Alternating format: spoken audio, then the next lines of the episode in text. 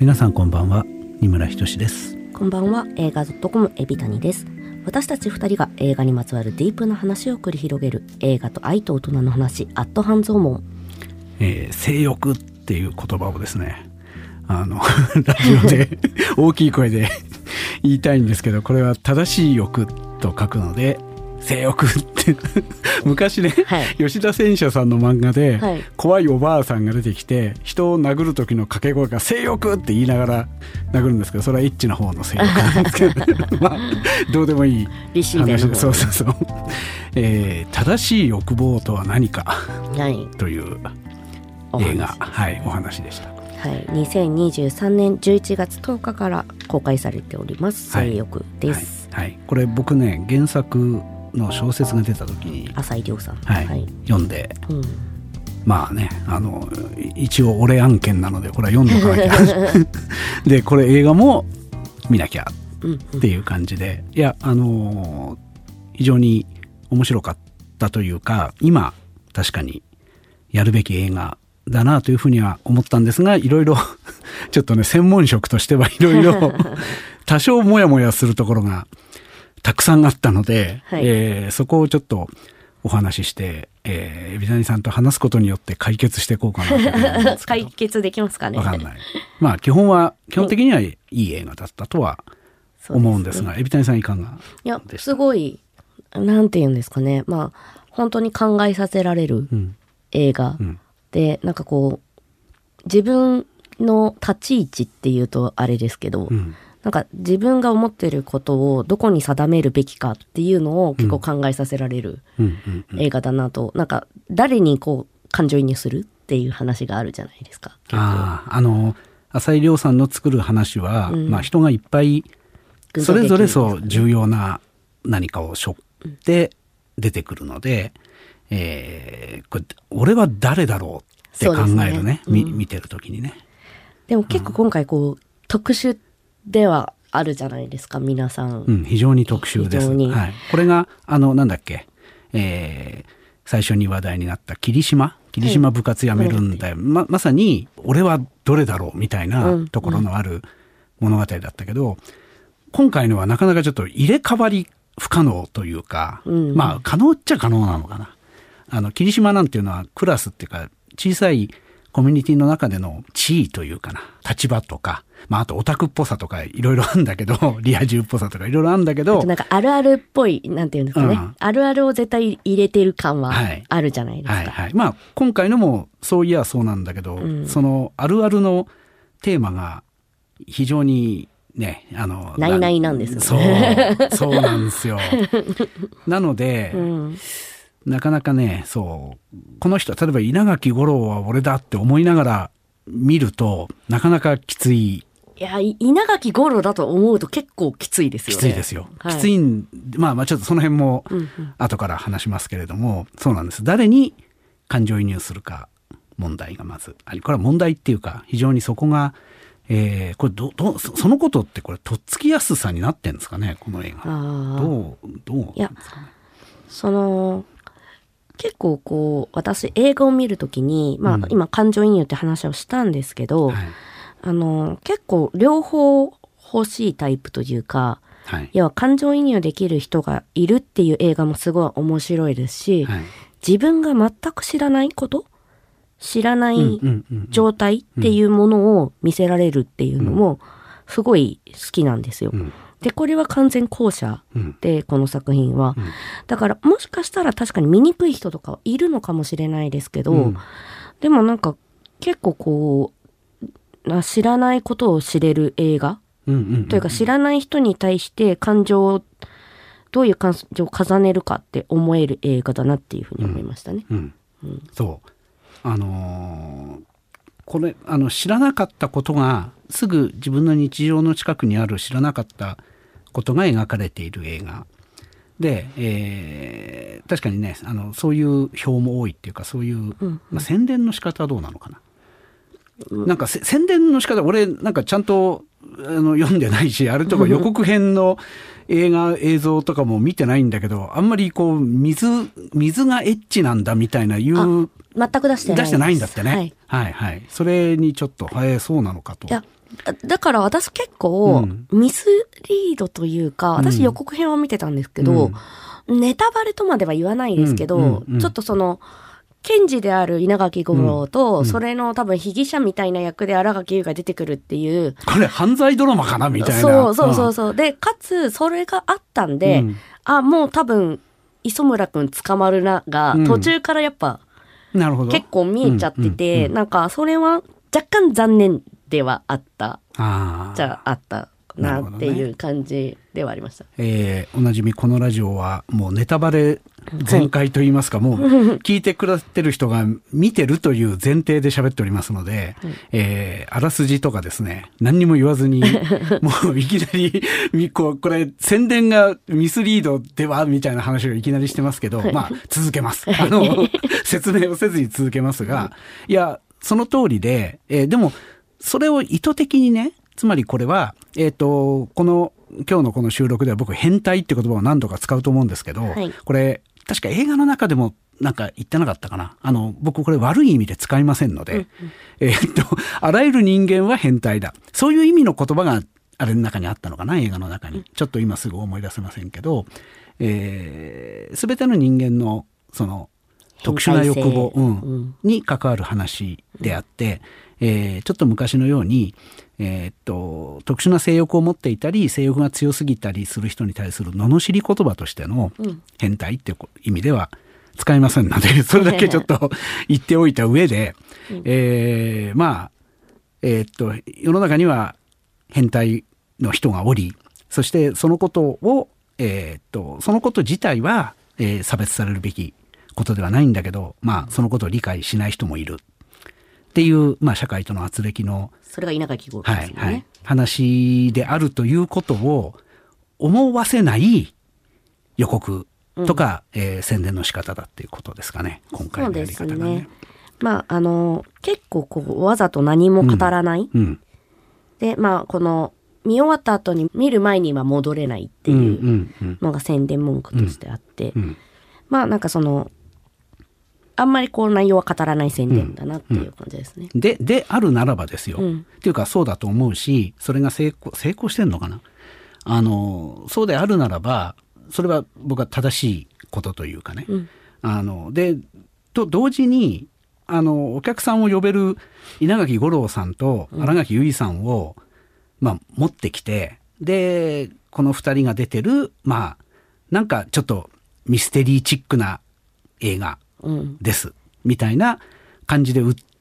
てること、まあそのことよりもね、その稲垣さんと新垣さんを使ったっていうことが、僕は非常に良いことであると同時に一番のモヤモヤなんですよ、はいはいはい。ちょっと説明しますね。はい、あの、つまりね、稲垣吾郎さんが演じた人、いっぱいいるわけですよ、世の中に。そうですね。うん、っていうか、まあ、それが普通、うん、で、えー、僕みたいな商売というか僕みたいな活動をしていると、日々そういう人との、なんて言うんだろうな、あの、まあ、そこが分かってないんだよね、みたいなね。あの、まあ、もうちょっとはっきり言うと、みんな、皆さんね、稲垣吾郎みたいな、あの、シュッとしたイケメンではない。あの、まあね、稲垣吾郎が、あの人いくつですか？ SMAP、元 SMAP の方らしって今、まあいいおじさんになりましたよね。ねうん、ほんで、まあまさにその、いい大学、まあ東大なのかどうかわかんないけど、そういう大学を出て、東京で検事という仕事をやってて、まあ性犯罪から何から扱う。で、えー、なんだ？あの住宅街に一軒家があって、はい、横浜そう。ほんで子供が学校に行かなくなっちゃうみたいな話ってもう本当にものすごくある話で、うん、世の中に。今そのこと自体は多分すごくありふれた話、うん、あの今回稲垣さんが演じてる、えー、主人公の一人が、えー、向き合わなきゃいけない彼の人生みたいなことっていうのはすごくごく普通の話で、で、誰にでもわかる。で、みんなそこスレスレに 生きてるんじゃないかみたいなところがあって、僕ね、その、なんて言うんだろうな、アップデートっていう言葉がさ、はい、嫌いなんですけど、あの、何度もこのラジオで言ってるような気がするんですけど、うんうん、まあ、まさにアップデートという言葉を使うなら、アップデートされていない人っていうこと、ねまあ、考え方がね、こうずっと変わっていない人、うん、うん、ですね。うん。あの、子供が学校に行けなくなったっていう、行かなくなったっていうことが、うんうん、まあ、おそらく、あの、まあ、奥さんはわーってなるわけだけど、彼はえー、そのことでわーっとならないようにしていながら、うんうん、やっぱりそのなんだろう自分の子供は世の中でちゃんとしていかなきゃいけないっていうあのなんて言うんですかね。もう思い込みというかもう彼の頭の中にその生きていく彼の柱みたいなものが太すぎて、うん、もうもうななんだか分かんないわけですよね。目の前で起きてる子供に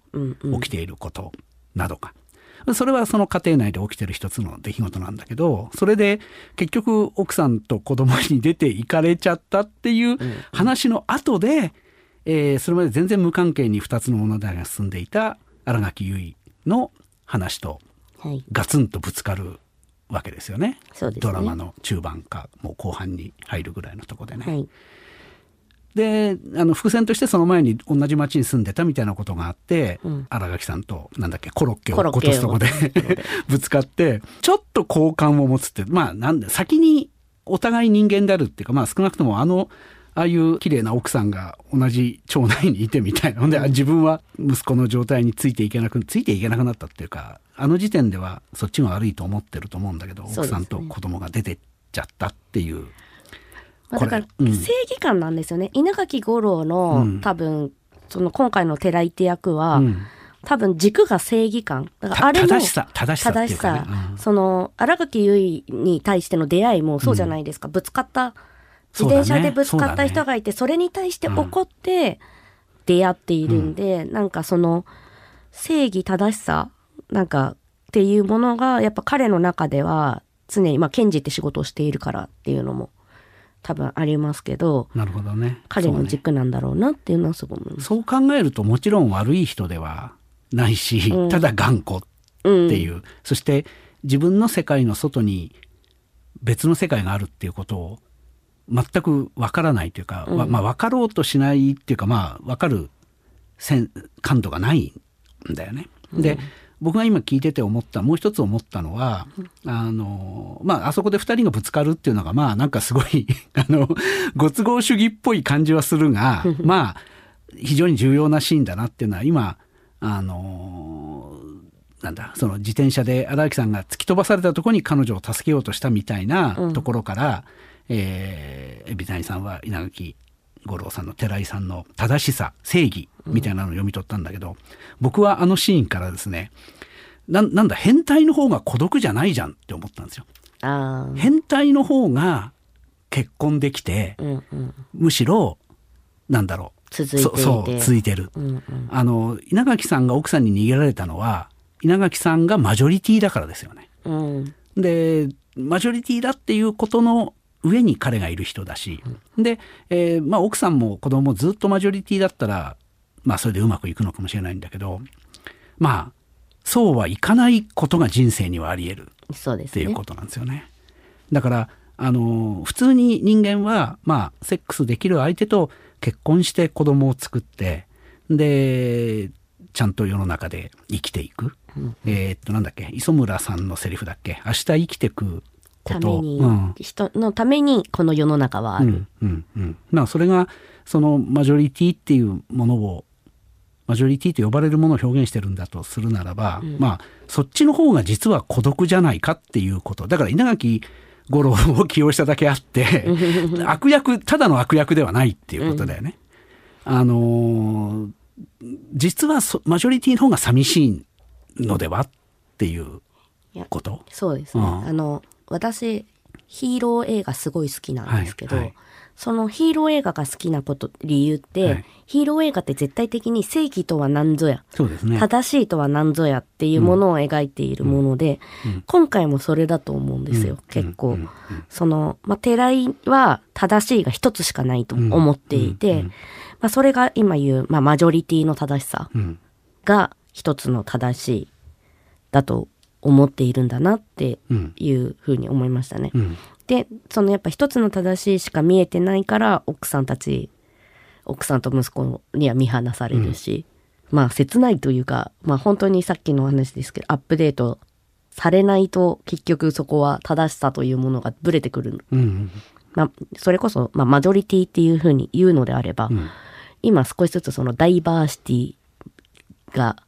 マジョリティ、うん。ダイバーシティがマジョリティってあのダンスシーンとかのね、うん。お話でもちょっとありましたけど、でもそれがマジョリティになっているから。いろんな価値観を許すっていうことが、まあ、マジョリティっていいんですかね。ティではいいんまあ、そういう考え方があるよっていうことが、それに目を向ける人には、ふもう、もう普通のことになっていた、なっていった？うん。もう、もう聞き飽きたぐらいになっていて、一方で、あの、古くからのマジョリティには全然浸透してないっていう、そうです それが同時進行である時代でしょ、まあ、あの、なんで、えーっと、そう、あの、この映画の意味みたいなね、さっき言った、これはちょっとミスリードさせても、えーっと、稲垣さんと新垣さんのファンをかき集めてでも、人に見てもらいたい映画、普通の人に見てもらいたい、こういう世界があるって、夢にも思ってなかった人に見てもらう映画だとするならば、稲垣吾郎さんをあの役に持ってったっていうのはね。だからさっき僕が言った稲垣さんへのそのキャスティングについての不満というのは、うん。ほとんどのマジョリティのおじさんは稲垣吾郎が演じてる人のようにエリートでもなければ、うん。えー稲垣吾郎のようにイケメンイケオジでもないっていう49歳でした、うん、あのたただのそれは 僕のはあれだって言いがかりだったんですけど、うん。まあもちろんエリートの人の中にもそういう人はいっぱいいてね、うんあのーそうなんだよな,、それこそ政治が結構そういう向きがあるっていうのは若干思ったりもしますからね。政治だったり法律だったり、まあ、世の中の世の中なんていうのかな。体制側で働いてる人はむしろあのアップデートされるべきそういう人こそされるべきって言いながらもうそういその話ももう聞き飽きてるんだけどあのそうでありながらそうできない。でもお金はあって、えーもうもうすぐ50なのにかっこいいおじさんでだけど中身はああだっていう人はいっぱいいる。でそういううなんだろうそういう人の代表をああいうキャラクターで演じたっていうのはまあいいと思うんですけど、うんもうもう一つの問題はねやっぱり新垣結衣さんが あの美人すぎるっていうことなんですよ。あの新垣結衣さんも全然否定する気はなくて、うんうんあの役に新垣結衣かっていうのはさっき言ったそのこの映画を普通の人に見せるためには、うん。やっぱりそこはスターを使わなきゃいけないうん。のはよくわかるんですがあの人だから地方の広島だっけ？地方ね地方のあホームセンターじゃないか。ショッピングモール大きなショッピングモールだね、はい。でベッドのマットレスとか売ってるうん。人でななんだろうな。あのあの人があそこにいた時にあの結婚したいんだけど結婚しない結婚できてない人みたいに見えるかなっていう話なんですけど。でも逆に何て言うんですかね、まあ今回本当に私は新垣さんの演技を見て、うん。こんなに表情のない新垣さん初めて見たなっていうのがうんうん本当に思ってすごい素晴らしい演技だったなと思うんですけどなんかいやあんだけ普通にしとけばうん。可愛いし、うんうんモテるはずなのにモテないのどうしてって言われる役っていう意味ではいいんじゃないかなってなるほどね。そのなんで彼氏作んないのって多分しつこく言われる人ではあると思うんですよ。うんうんうん、まあ美人な方がっていうことですよね。でかつだから面倒くさいからその磯村勇斗の契約結婚じゃないですけど、うん。結婚してもう面倒くさくなくしませんかって、うん多分それがなんか全然可愛くないとか、もう完全に見た目もやる気がないみたいなうん。感じだったら親とかもなんかそのもうちょっとちゃんとしなさいっていう方になんて言うんですかね。言われる？まあ、あのだだとするならばいや、うん。おっしゃる通りだと思うんだけどだとするならばあの稲垣さんと同じでね、うん。ああいう人でまあなあのね、あの、都会にいて、まあでもそれも、あれか、あの、俺のあれだな。いや、今、彼女が、あの、東京にいる人だったらどうだろうみたいなこともちょっと考えちゃうんだけど、うん、まあ、どっちにせよね、あの、稲垣さんが演じた男にせよ、はい、えー、荒垣さんが演じた女性にせよ、えー、そういう人は、まあ、特に僕は荒垣さんが演じた人みたいな人は、世の中に、あの、この映画を見て驚く人たちが思うよりも、実はもっともっといっぱいいて、うん。うん、ほんで、ほとんどの人は、荒垣さんのように綺麗ではない、うん、稲垣さんのようにイケメンでもないっていうことは、だからあれですよね。あの、二村さんが言いたいのは、荒垣さんがもしに、東京にいたら、選んで一人なんだろうなって思って、誰もまあ普通だねっていうふうに思えるそれ、そうね。そうね。この美人で、うんうん、で、一人でいるっていうことは、まあ意思を持って一人なんだろうなって思って、今まあ相手されないだろうで。だから多分スタートが広島なのは、一つ秀逸だったと思います、スタートがさ、だから、ちょっと地方。うん、スタートが広島なのは原作もそうで、うん、で、これね、だから映画っていうものの表現とね、いや、これね、後のことを考えたら、やっぱり荒垣さんじゃなきゃいけないのよ。うんうんうん、つまり、荒垣結衣がオナニーをして、荒垣結衣がオーガズムで水の中に沈んでいき、はい、えー、荒垣結衣が普通のセックスはできないやりたくない女だから、うん、セックスの真似事をするっていうことは、相当大事なことであって、はい、これは別にそのエッチな意味で言ってんじゃなくて、はい、いや、エッチな意味で言ってんですけど、あの、変態とは何かっていうことを描いてるっていう部分で、すごくそこは大事なところで、うんうん、特にその水しぶきを浴びるとか、うん、水の中に彼女がオーガズムを得た後で水の中に沈んでいくみたいなのは、うんうん、もう、ああいう美しい人でないと、うん、映画としての絵に確かにならない。だけど、もしこれが漫画であったならば、なんだろうな。割と漫画だったら主人公を地味に描いておいて、うんうん、でもそのなんだろう心の中の欲望がバーッと普通ではない欲望が出てきた時にそのキャラクターが輝くみたいな描写ができる。で、今、あの、エビタンさんがおっしゃった通り、あの、荒木由衣さん、芝居、すごいお芝居が、まあ、達者というか、今回、その演技に挑んだ。つまり表情が死んでる演技をずっとしてるっていうことでしょ、うんうん、日常の中では。だから本当にそのさっき漫画の表現って言いましたけど、うん、ちゃんとその水しぶき上げるとガッキーの笑顔が見れるんですよね。そこはすごいいいですよね、うん、はいわかりました。じゃあ今、エビタニさんに説得されて、あの、ミスキャストではなかったっていうところは、じゃあ納得しました。そそれでいいんだと思います。はい、それでよくて、ほんで何度も言いますけど、ああいう普通に見たらエッチではないシーンが、でもこの人たちにとっては、これはたまらないオーガズムなのだっていうことを表現したのもすごくいい映画な、なのですが、いや、そうなんだよね。いや、これね、原作で僕何度も言いますけど、読んだ時に、はい、まあもちろん、その、えー、っと、寺井さんだっけ、賢治が、うんうんうんあんなイケオジだとは思ってないし、思って普通の、あの、エリートなんだけど、外見はキモい、キモくはない、ないんだな。お金分かってるものを着てるわけだから、パパリッとしてるわけだから、あの、キモくはないんだけど、まあ話の通じないおじさんであり、うんうん、えー、荒木さんが演じた人は普通の地方の地味な人っていう、うん、あの、小説の時は印象だったから、うん、えー、そこ戸惑ったのかもしれないんだけど、それがこう、映画になった時にもう一つやっぱりその水っていう表現ね、うん、世の中にいろんな変態があるのにまあ確かにその水にあのエクスタシーを感じるみたいなのっていうのはそうねこれね全然変なことではなくて、はい、あのこの間話した「アンダーカレント」っていう映画は、はい、あれあれは変態の映画ではないんだが、うん、死死の瞬間っていうこととさ、ね、水に沈んでいくみたいな、うん、でそれもまた非常に映像的というかさ、うん、まあ、映画の中で綺麗な女がこうプール使った撮影で水に沈んでいくみたいなのってさ すごくあるわけで、はい、もうそれは逆に言うと普通にオーガズムのメタファーというか、うんうん、別に普通にセックスシーンがあった後、うん、主人公が、まあ、その役者さんの裸までは撮れないわけだから、うん、こうこれから脱ぐぞみたいなところで、あの、終わって、実際のエッチシーンは終わって、その後、主人公が水の中に沈んでいっても、あ、これはなんかエッチな表現だなって普通にわかるぐらいじゃないですか。うんうん、あのね、まあ、ここで今から世の中にはもっといろんな変態がいてねっていう話は自粛しますが、あのー、この映画に近い話で言うと、うん、僕の知ってる人で、ある女性ですげえ面白かったのは、いつも、氷山と氷山がゴゴゴゴゴって言ってぶつかって砕ける音の CD ってのがあるんだって。ASMR。はい。はい、それを、そうなんですよ。それを聞きながらオナニーをする。それを聞かないとオーガズムを得られないっていう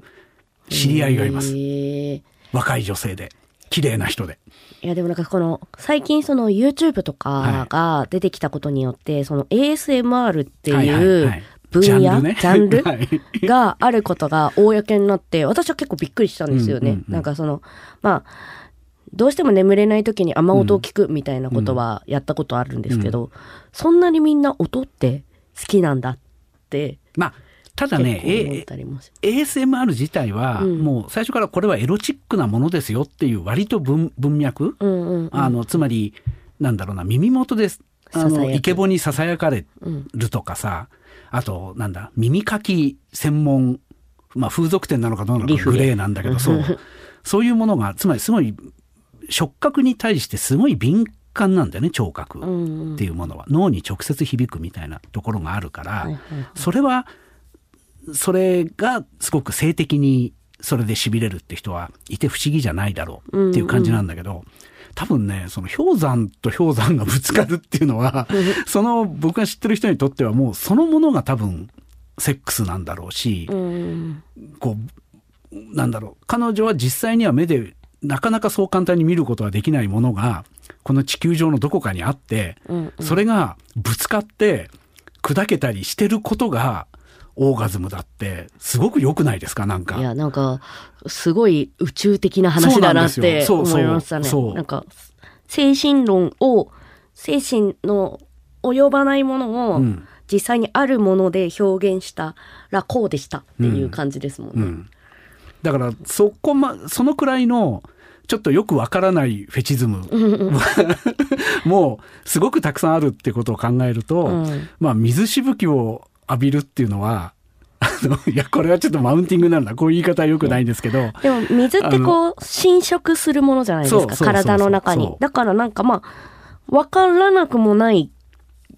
かなっていうのはちょっと思ったりもする。むしろ、全然変なことではないのでは、まあ、みたいなね。ただ異性とか、うん、そのなんていうか対人間には全く浴場しなくて、うん、水だけっていうところはかなり異常性というか、うん、なんか異常異常というかまああなかなか理解しにくい部分だなっていうふうには思いましたけどね。あのー、さっき僕がちょっと言ったね、まあこの映画でも表されているから、表されてるというか僕はそれを読み取ったので、全然文句はないんですけど。むしろ現代社会においては変態の方が孤独ではない、うんうん、普通のことをやろうとして人間は普通がいいんだって思ってる人の方が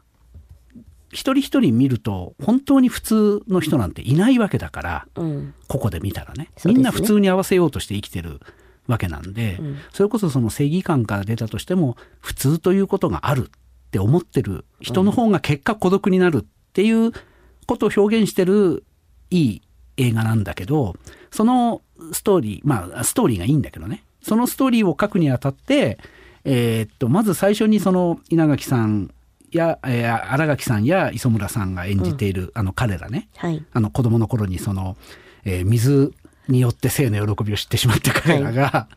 い、あのー、あれもすごいですよね。最初にこう新聞記事で2人とも、はってなって、うん、実際にやってみて、あってなるっていう。あれもね、だから、あの、蛇口を盗みに行ったって新聞にしか書いてない、あのね、うん、あれはね、あの、ここれは犯罪になっていくんでね、あんまり適切かどうかわかんないんだけど、まあ間違いなく似てるのが、あの、側溝ってあるじゃないですか。はいはい。あ道の下に、ね、そうそうそう。あそこにね、ずっと入ってた人がこの前天井もいましたね。天井に張り付いて、まあいろんな人がいて、はいはい、でね、そこからまたね、新しいアダルトビデオのジャンルが生まれたりしてんですよね。うん、VR で VR のカメラをずっと側溝に仕掛けておる。側溝になることができるっていうね。うん、道になれます。道になれるっていうね。だから道になれるとか犬の目線になれるとかさ、すごくある種の、それがたまらんっていう人にとってはすごく大切なことなんだけど、うん、まあ今もうそれはねすぐこう我々 AV 業界の人間はそれですぐピンときてあここには視点視線というものがあると、目がここにあればそれでいいんだって思ってその VRAV を作っちゃうわけなんだけど、はいはいはい、確かにねあのあつまり今何を言いた言ったかっていうと一つのその犯罪事件の三面記事の小さな記事が、うんうん、あこれは報道されてることとは違って、うん、違う欲望がここにあるっていうことがさ速攻に入ってたっていうのはその中から女子高生のスカートなんか見てたんだろうって普通思うが、蛇口を盗んだっていうのは一つの暗号なわけでしょそれが。まあそうです、ね、うん、その暗号を受信できた人が日本中に何人かしかいなかったっていう、それがこの浅井亮さんの原作の物語作りのうまいところなんだが、うん、あの一つ問題があるとしたらそれそれによってこの人たち結ばれて、結局幸せになっている、うんうん、でそれに近いことが今インターネットではすごく起きていて、うん、えー、特殊な性癖のコミュニティっていうのがたくさんできているからまあこうやってセックスせずに、うん、あのだだからこの2人はさカモフラージュっていうことで結婚してるけど別に愛し合ったっていいわけですよ。まああの一緒に水遊びをすることがセックスなわけだから。はい、てかまあ愛し合っては言いますよね。まあいますよね。はい。あのあの愛し合うってあのセックスの隠語的な意味じゃなくて、うん、純粋に愛を交わしているなっていうふうにはすごい思うんで、だから私あのシーン大好きですよ。あの、セックスしてみようっていうシーン。あのシーンがあることによって、やっぱり彼らは人っていうものに欲情しないっていうのが、すごい表されてるし、あと、こんな格好するんだよ。変だねっていう、その、なんて言うんですかね。こっちとしては普通だと思っていることを、まあ確かに超第三者的に見るとめちゃくちゃ変だよねっていうふうになのでやっぱ人の視点に人見る人によってやっぱり変か変じゃないかっていうのは全部変わってくるなっていうのがあのシーン一つにすごい集約されていて、すごいあのシーン好きですね。うん、そうね。なんか話せば話すほど、やっぱり新垣結衣さんがやる意味が ある映画においてはね。つまりこの人たちはモテないから変態なんじゃなくて、うん、変態であるから求めていないわけであると。だからなんだろうな。モテないから変態なんでしょっていう誤解もさ世の中にはいっぱいあるわけですよ、うん、マジョリティの側からのさ。そうではない。でもだからこそこの諸橋君、うん、佐藤監督が演じた諸橋君の役もすごい重要だなと思っていて、うん、そのまあミスターコンにも出れるぐらい耳麗しい男性で、かつダンスもうまくって100%モテるのに超孤独っていうのがなんかやっぱここに必要だった人だなっていう感じではありますよね。あのー稲垣さんが演じてる検事はさまああのエビ谷さんがおっしゃる通り正義の人であるにもかかわらずわからないっていう一点と、まあ、そのわからない人が、えー、まあ警察権力というか、うん、あのわからないまま人を捕まえてしまうっていうことで、うん、まあ、加害者になってしまう悪役になってしまう。本人にその気がないのに悪役になっておたおたしてる稲垣吾郎がいい映画なんだけど、はい、あのまあなんていうのアップデートされてないおじさんなわけだからそうですねまあ悪役になるだろう結果悪役になるだろうという話なんだけど、うん、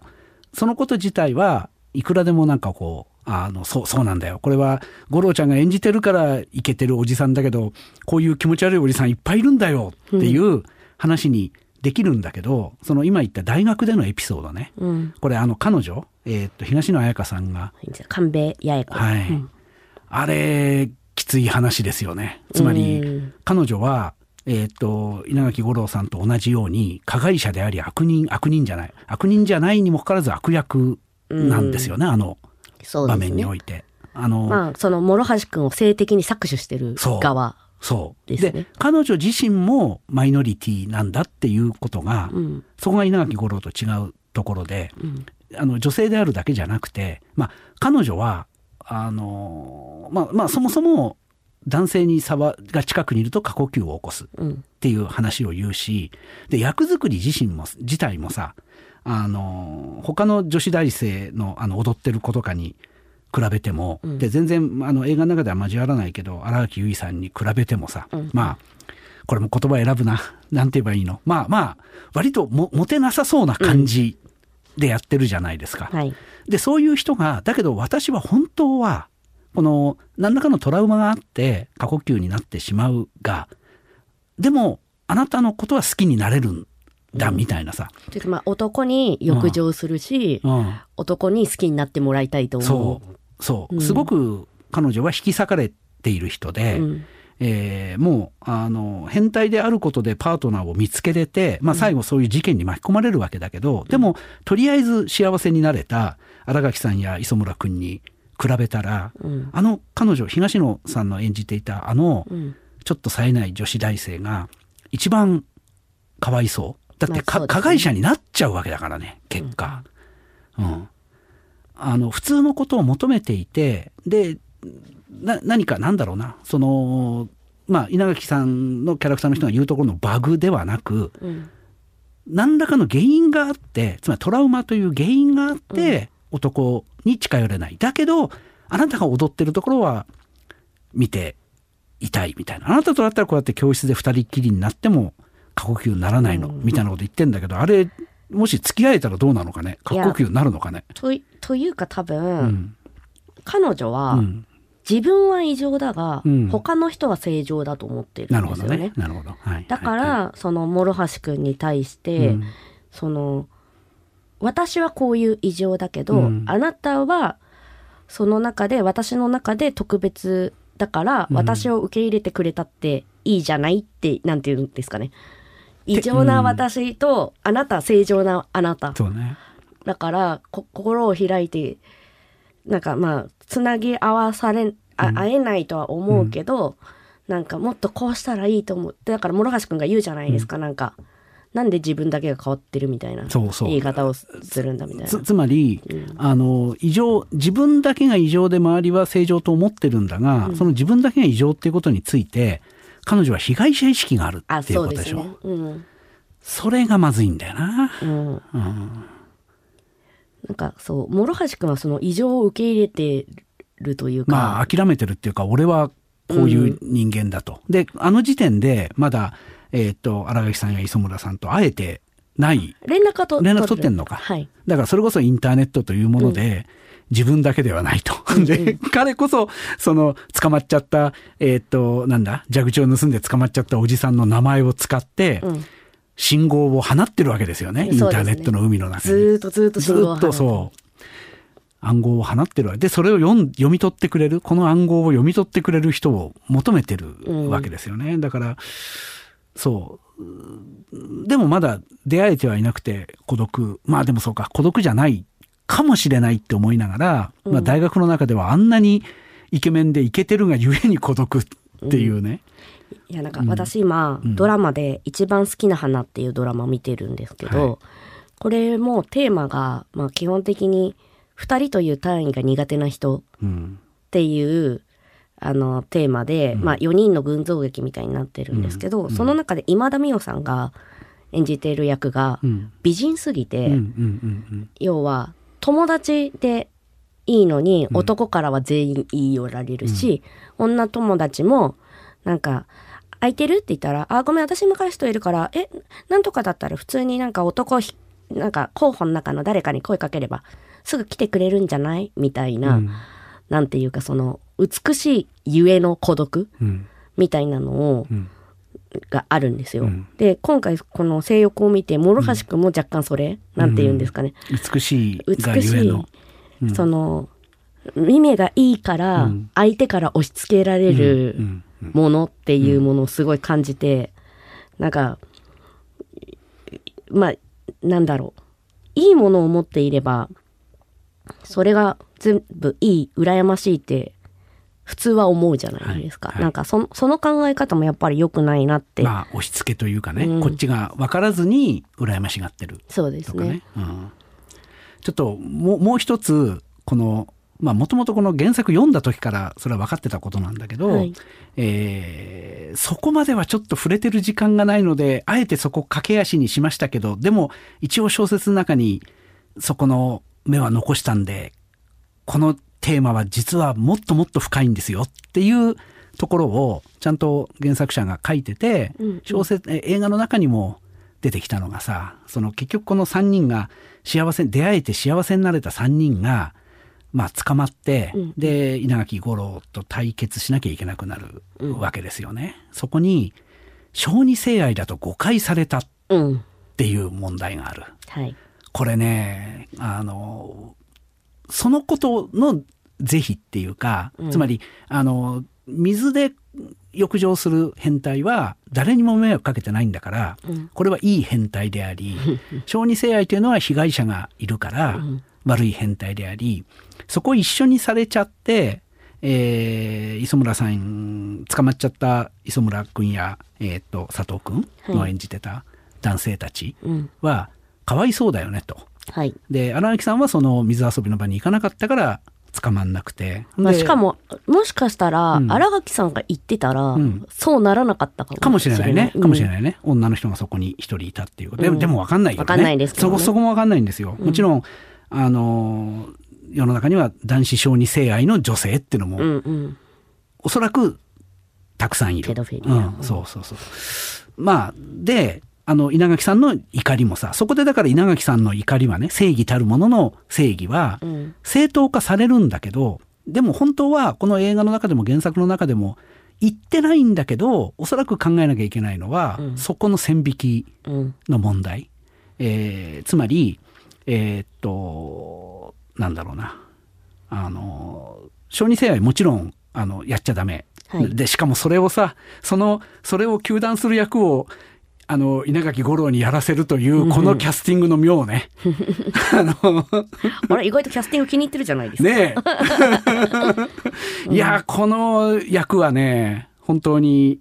あの、いや、元ジャニーズの方がやってくれてよ、よかったと思ってるんですけど、あの、そのこと自体がさ、だから、その寺井賢治の言うように、はい、バグなのか、うん、な犯罪なのかだからバグっていうことがどどういうふうに罰せられなきゃいけない？つまり、うん、やっちゃったらそれはダメなことですよ、うん、やっちゃったらそれは被害者が生じるんで、はい、ダメなことでそれはそのために法律というものがある、はい、そして、えー、水を浴びて興奮して夜それを思い出してオナニーすることみたいなのは別に法律で興奮され、えー、興奮じゃねえ、法律で禁じられてないし、はい、夫婦がお互いそれでいいと思ってるんだったら結婚してセックスをしないこと、うん、お互い違うものに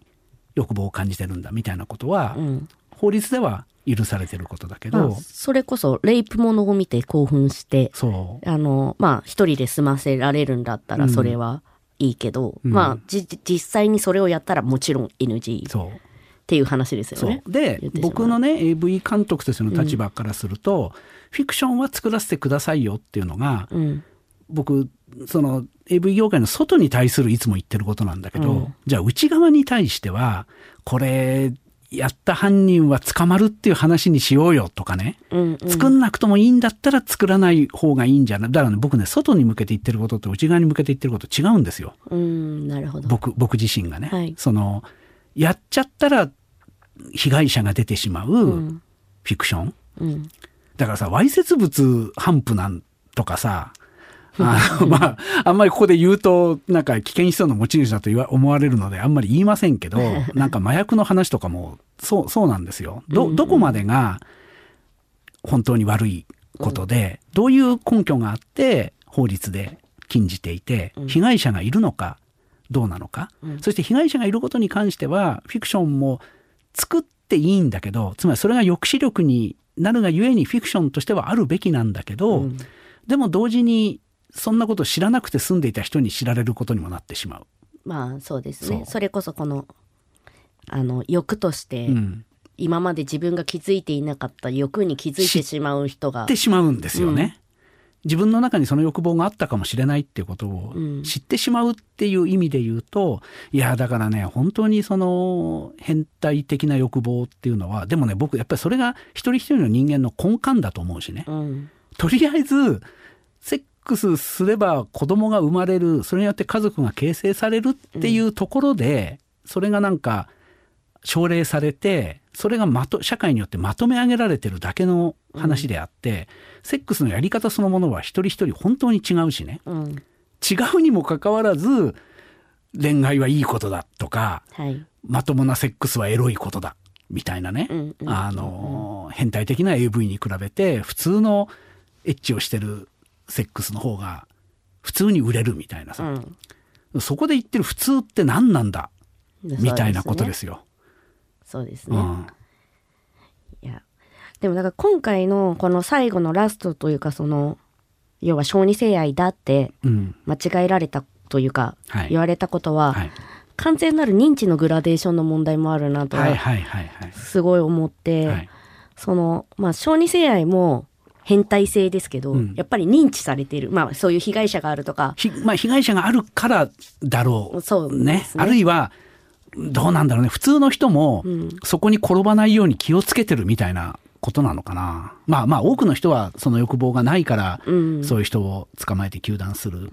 まあいろいろな事件が起きているっていうことが、ね、そう事件が実際に起きてる。そうですね。あの世の中の人がそれを知っているっていうね、うん。だけどあの水を浴びてオーガズムを感じたり、うん。あの氷山がぶつかるところを想像してオナニーしてる人がいることは聞かなきゃわかんない。そうしかもそれを、あの本当に理解するのって、多分難しいじゃないですか、まあ無理そう。でしょうね。うん。なんか、